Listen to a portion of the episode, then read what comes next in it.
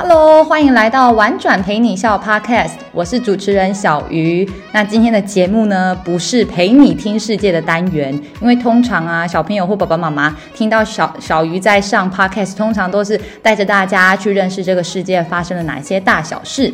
但是今天是十一月、十二月限定的谁是玩咖？好，这是我们只有在这两个月份呢，我们会邀请到不同单位的伙伴一起来聊聊他们是怎么玩的。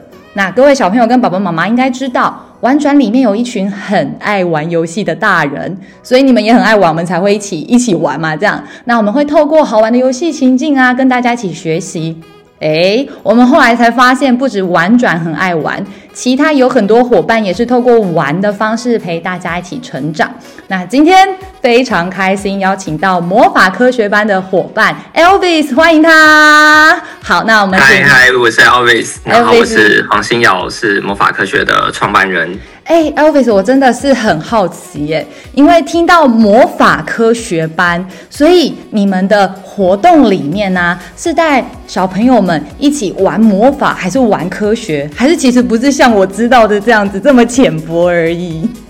很多人都会误会，就可能会想说我们是在教魔术啊，或者是提到魔法相关，但是其实我们主要就是带小朋友做自然科学实验，但是把它弄得比较神奇，比较弄得有表演感，那这样就会有一种魔法的感觉。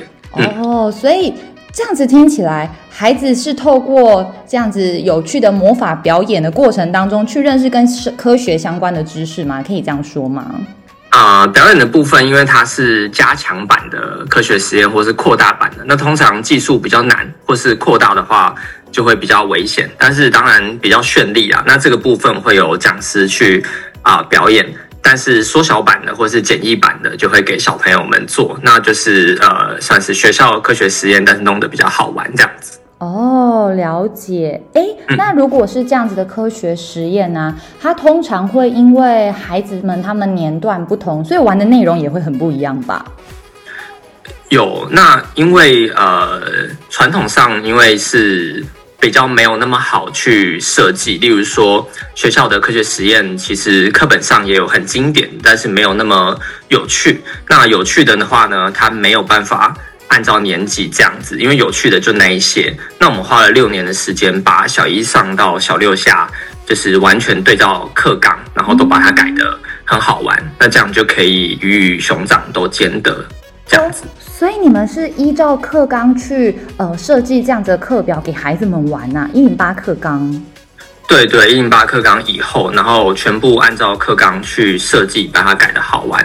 那这样边玩的话，小朋友就会有明显的能力成长，或者说家长关乎关注的那些能力成长会比较明显，这样子。哎，那我超好奇的，所以基本上孩子在呃魔法科学班里面玩的这些呃魔法啊科学相关的东西，其实他在学校里面哎又重复上到这样的课程，只是会是把比较枯燥的啊课本上面的东西，可以在你们家这边再去用不同的方式去学习。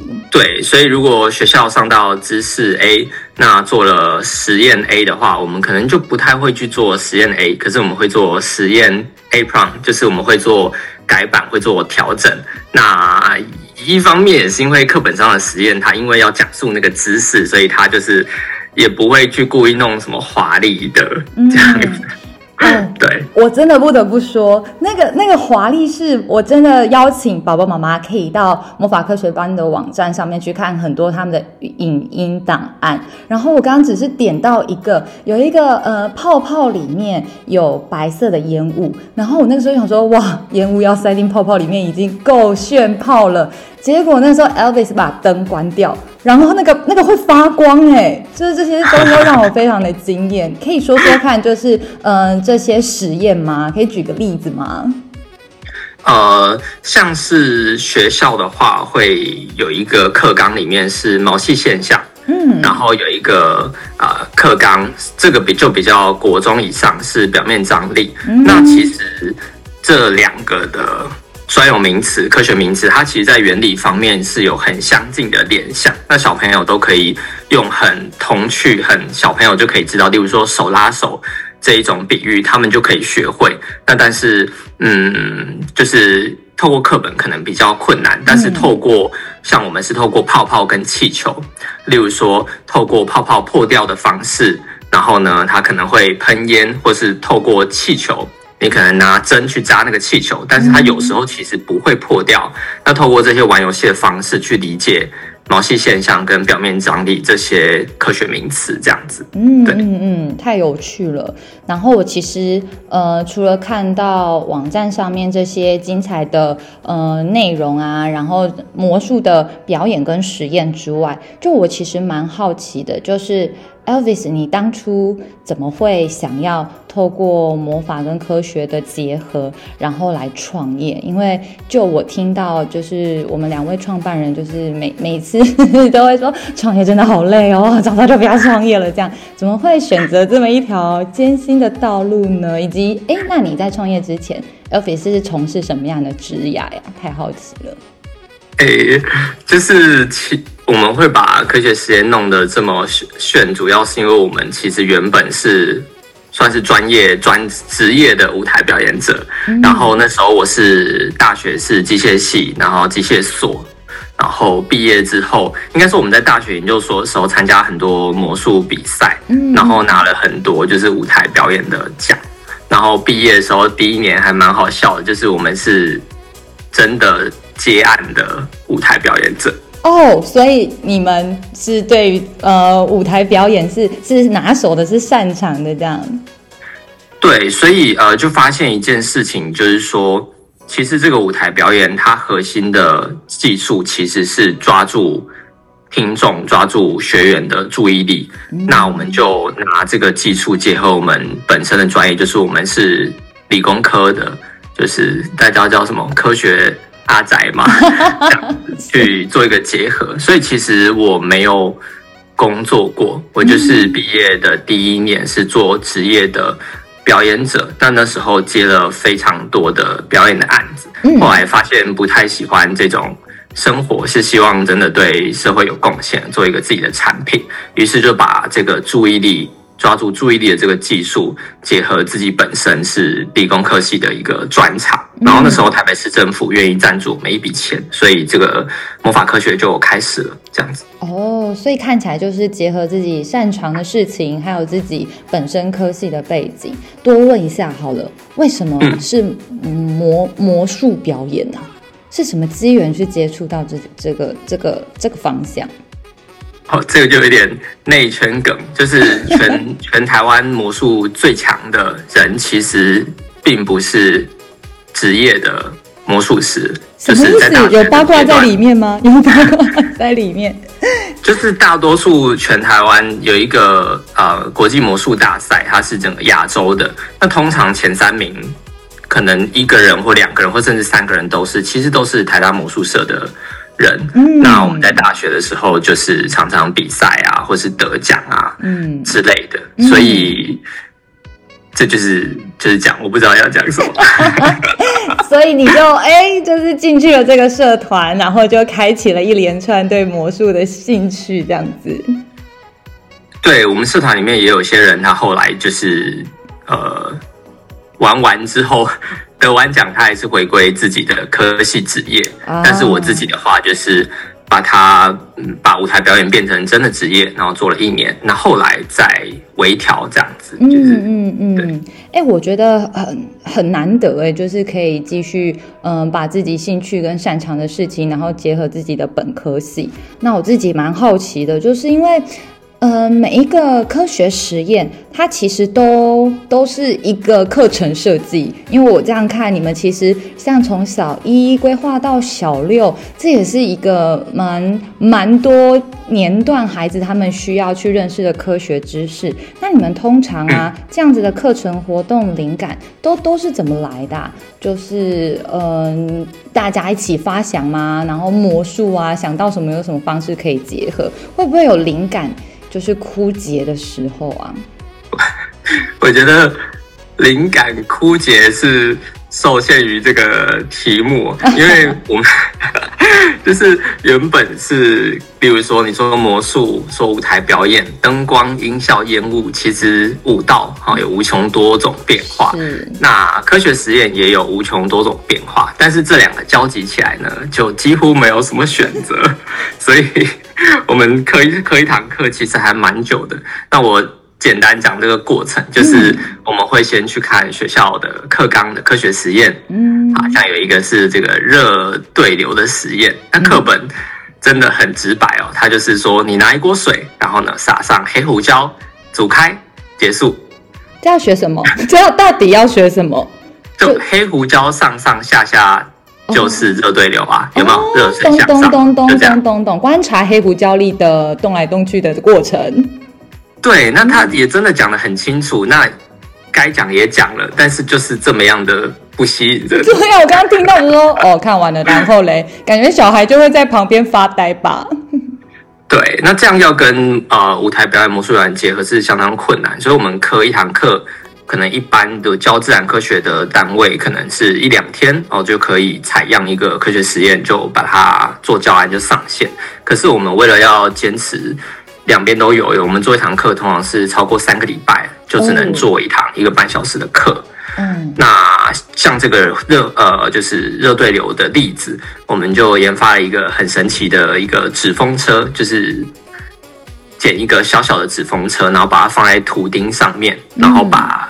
透明的罐子盖住这个纸风车，这纸风车会在里面无限的旋转，可能超过四个小时或是八个小时，那、oh. 是没有任何动力的这样子。哦，oh, 所以他就会看到一个呃看起来没有插电啊，没有干嘛，但但是却是一直在旋转的纸风车这样。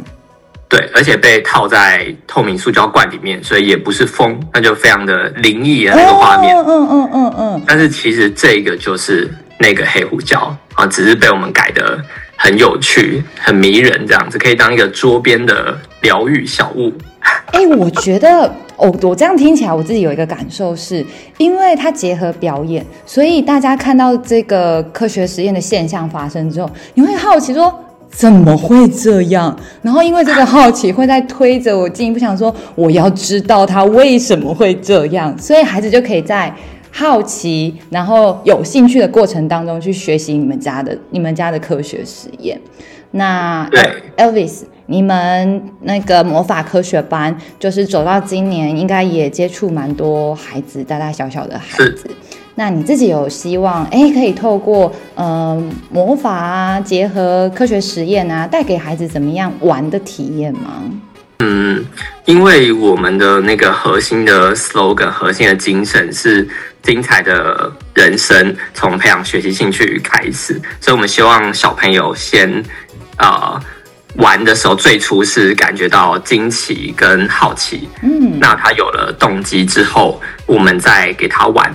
那玩的过程当中呢，我们也会给他蛮大的自由度。那但是如果要说跟一般的玩有什么不一样，就是因为我们是结合课纲嘛，所以呃有时候那个会给一点暗示。嗯，哎，玩的差不多喽，那你是不是应该 往玩这个方向的？那个方向就是会有一些核心的目标啦。那这个是呃，也是一种玩的方法，就是我觉得都可以。嗯，而且我觉得，因为科学实验它就是有它一定的知识性需要去传达。那我觉得孩子如果前面都玩得很开心，当后面老师在补充说明的时候，孩子应该也可以透过这样子的聆听，或者是呃跟老师的互动，去了解到知识性的内容。哎，那你自己、你们自己带过这些孩子，有没有就是在带领那个科学实验过程当中，有一些比较印象深刻跟学员互动的故事？哎，这个脱稿演出，我是我自己很 想要好奇多问 Elvis 的。脱稿演出就是 呃，有有些小朋友他会是科学狂人，真的假的？是一直问一直问，下课不回家，继续抓着老师询问吗？对，那我觉得有趣的地方就是大家都会啊、呃、很容易刻板印象，然后科学狂人，那学校成绩一定很不错。那在班上像我们做实验玩实验的时候呢，一定都表现很好，疯狂抢答。但是事实上，这些特色的小朋友很常是不同的人，很意外吧？怎么说？怎么说？是他在学校反而是学习挫折比较高的孩子吗？嗯，像我们有一个科学狂人，他到毕业之后，他现在弟弟也在这边上课，那知道非常多的科学知识。嗯、那夸张一点，他有时候在讨论的，他会下课，然后跟我们的讲师讨论弦理论，就 非常的超越后面了。但是呢，你会发现他在学校考试。哦，可能自然科你会以为他考一百，那他可能也是八十五九十，考一百的那反而是另外一群人。那那一群人他可能对于自然科学并不是那么样的有热忱。当然来这边玩他很开心，但是他跟科学狂热者二十四小时都抱着科学丛书又是不一样的。那最后是说，诶这个科学实验做得真的很好，愿意动手做，有探究精神，这一群人居然跟上述两群人有时候都是错开的。那这一点，我觉得是要不是做了七年，然后每年上千个小朋友，我真的不会理解到这件事。哎，我我其实真的很意外耶，因为因为听 Elvis 这样子分享，看起来好像是嗯，对科学实验抱有高度热忱的孩子，他不一定真的。很会念书，很会考试。我我自己有的时候在听其他也是嗯别的单位的伙伴分享，我也都蛮有感触的。就哎，这些孩子有的时候他明明有这么高的学习动机，但是却因为那个分数，嗯，八十五，明明已经很好了，但是其他的人更好。就有一点点被打击到，所以我其实真的每次听到这种故事，心头都会都会揪一下。那那些孩子呢？他们怎么去看待？嗯，尽管自己对科学实验有很大的热忱，但是在学校的学习不一定会是嗯，真的说是顶尖啊，或者在前面的。他们会是怎么看待这件事情？像嗯，有一个小朋友，他可能会有这么狂热的热忱的话，他妈妈也是跟我们讲，他有一点亚斯伯格这样子。啊、然后啊、呃，有时候碰到，例如说是考不好啊，或者是这个我刚刚说实验的话，要有耐心跟探究精神嘛。嗯、那他这样做做一下哦，他失败了，他就说这个我不会。嗯，那我想说，哇，你这么你的你的研究你喜欢的东西，可以研究到这么深。你其实以你的研究精神，你想会什么是都可以的，但是你居然这么简简单单就放弃 A 事情 B 事情，嗯嗯，就是哦，这个考试八十五哦，那我就是不会，那这个剪纸我剪不好，我就是不会，嗯嗯嗯嗯，就有点像是 我们我们换一个角度，有点像是这样讲好吗？就是有点出一张嘴的这种小小朋友这样子，出几个嘴啦。但但我觉得反而越是这样，Elvis，呃。魔法科学班的的存在就更加重要。如果他真的所有的生活都只是在学校，然后用成绩去呃评量这个孩子，那他的这些探究精神的兴趣就没有办法被看见了。所以有时候都觉得，嗯嗯，我们做这件事情还是有非常非常高的价值跟使命感。那也想多问问 Elvis，那你自己嗯、在这七年的时间呢、对于现在孩子们的特质，或者是现在孩子们比较常会呃去参加你们活动的孩子，会有哪一些些的特质吗？或者他们会有什么哪些宝宝令宝宝妈妈最最烦恼担忧的点？也想要多听听看你这边的观察。哦，那除了上述的几种之外，还有一种，我觉得这也是我们很特别的地方，因为一般一种产品很难容纳是。左边极端跟右边极端的学生在一起，这通常是很罕见。但是在我们这边有另外一种学生，他真的对学习，还有真或者是说自然科学，真的非常的没有兴趣。哦，就是到学校上课，甚至会啊、呃、抗拒啊，然后会有一些需要呃老师会跟家长反映啊，然后会有亲师座谈的那一种。嗯，但是来我们这边上课就非常的有热忱，所以就获得了爸爸妈妈的信任。那这样纵观之下，就会觉得很奇怪：一个对科学超级没有热忱的，跟一个科学狂热的，然后跟一个很会实做的，然后跟刚刚最后一个是非常会考试的。嗯、那这四种人，其实他们平常要不是在魔法科学班，他们压根凑不在一块。哦，对，不是朋友，你知道吗？对啊，仔细想想，好像在学习阶段就成绩好的，他们就自己一群小圈圈。是是是。嗯嗯嗯嗯所以这这这四种人在在呃魔法科学班里面，他们就是可以被打散一起学习吗？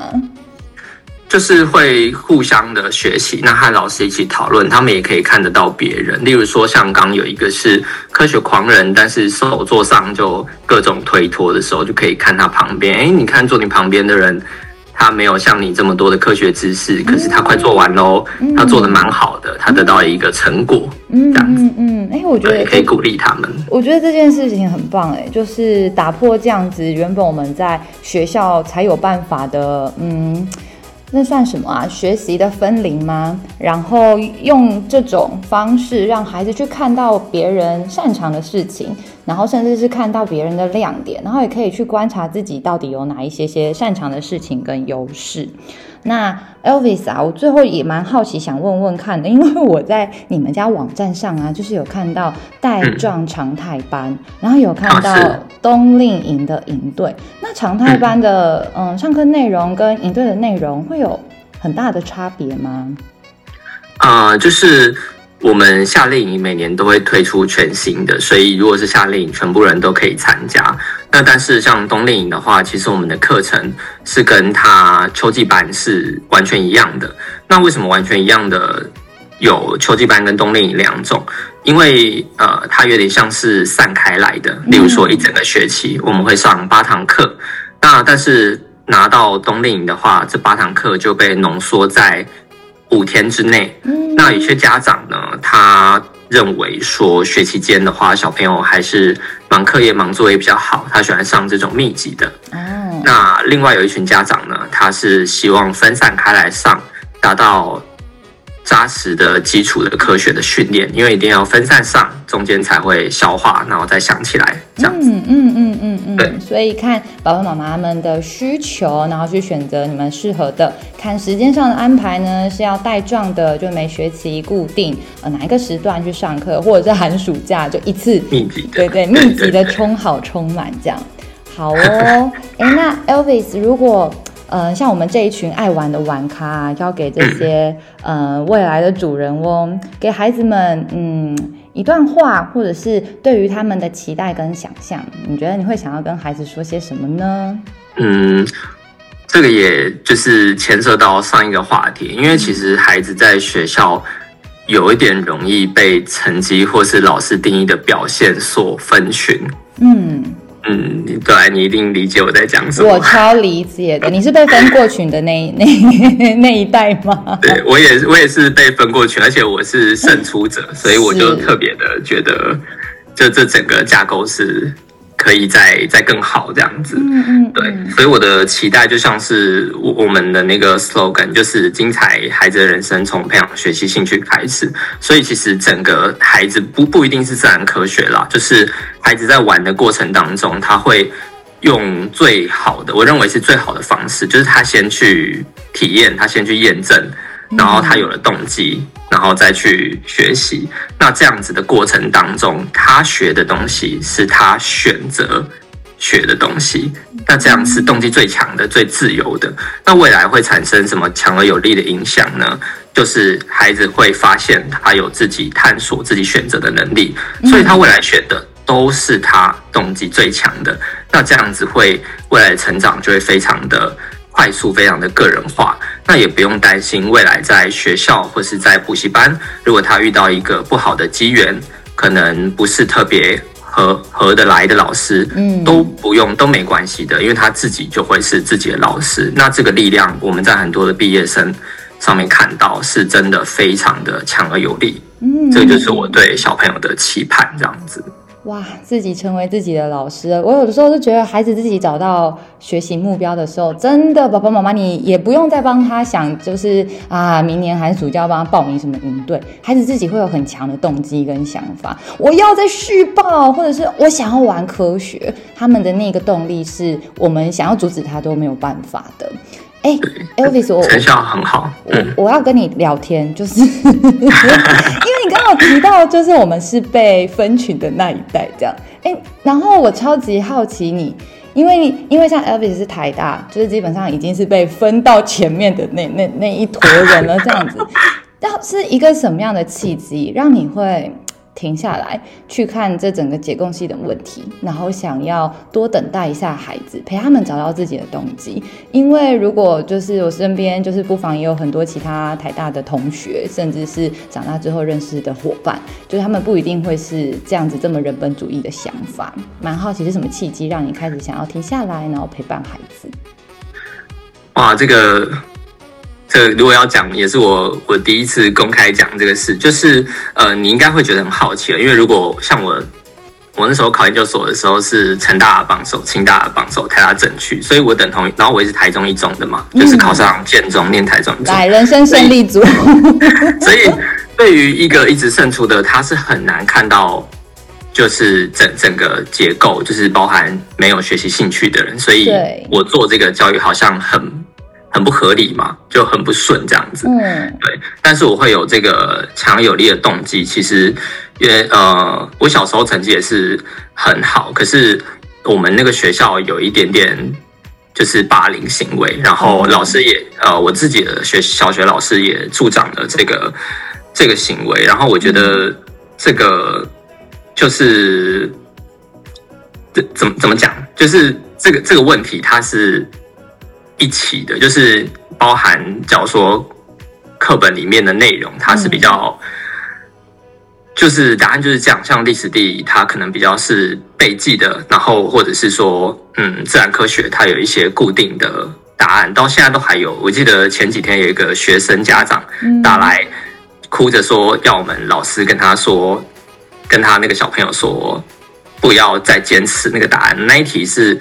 彩虹的答案是七个颜色，oh. 那学校老师说答案就是七个颜色，oh. 但是我们这里不是这样教的，因为彩虹它是一个连续的光谱，的颜色是自己决定的。Oh. 那对，所以就变成是说，我是有受过那种啊、呃，那个叫做那是威威权吗？还是说这个答案就是这样？然后你就是好学生，你就是坏学生。然后像我是好学生，可是带头捣乱的好学生。